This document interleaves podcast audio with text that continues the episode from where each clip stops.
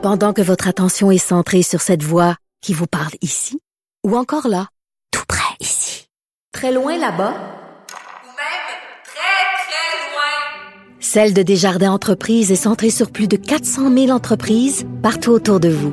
Depuis plus de 120 ans, nos équipes dédiées accompagnent les entrepreneurs d'ici à chaque étape pour qu'ils puissent rester centrés sur ce qui compte, la croissance de leur entreprise.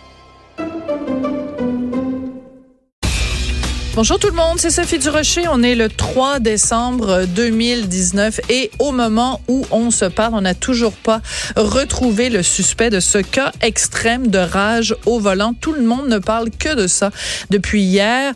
Euh, on est rendu là au Québec. C'est vraiment rendu le Far West. Il y a des cowboys sur nos routes. Mais ça, on le savait. Des cas de rage au volant, c'est pas la première fois qu'il y en a.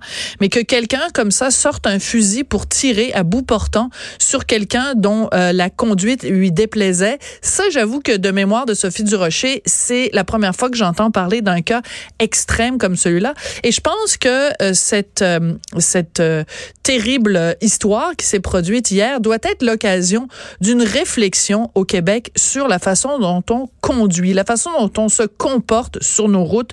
Je pense qu'à un moment donné, il va falloir se regarder dans, dans le miroir et reconnaître qu'au Québec, il y a quand même un taux assez élevé de cabochons sur les routes.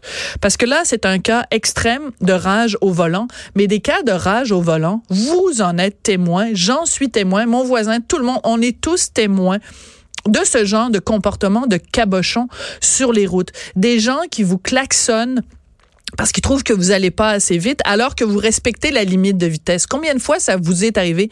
Combien de fois ça m'est arrivé?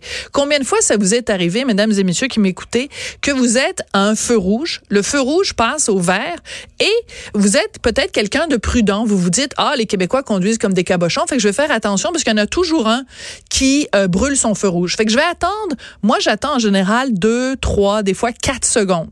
Fait que je pars pas tout de suite dès que la lumière passe au vert. Le nombre de fois où je me fais klaxonner. J'attends pas longtemps, là. Je passe pas une minute derrière mon volant à attendre au feu vert. J'attends deux, trois, quatre secondes. Le nombre de fois où je me fais klaxonner par quelqu'un derrière. Ben, je m'excuse, mais pas parce que tu me klaxonnes que je vais risquer ma vie en détalant tout de suite au, quand le feu passe du rouge au vert. Euh, en m'en venant ici, écoutez, c'est arrivé il y a quelques, quelques minutes. En me rendant ici, j'emprunte le boulevard René Lévesque pour me rendre dans les studios de Cube. Il y a une ambulance les gyrophares allumés, la sirène, boulevard René Lévesque, à une heure de pointe quand même, il était, mettons, 11h30. Le nombre de cabochons qu'il y avait sur la route devant l'ambulance qui refusait de céder le passage. Qu'est-ce qui se passe dans la tête des gens au Québec qu'on refuse de céder le passage quand des, des, des véhicules d'urgence? Aujourd'hui, c'était une ambulance, mais tu sais, ça peut être une voiture de pompier, ça peut être un camion de pompier, une voiture de policier. Combien de fois on est témoin de ça sur les routes au Québec où on voit des gens rester tranquillement derrière leur volant? Ils les voient, les gyrophares, dans leur rétroviseur. Ils l'entendent, la sirène, puis ils restent là. C'est des cabochons ces gens-là. Combien de fois, euh, écoutez, un exemple qui m'est arrivé il y a quelques mois.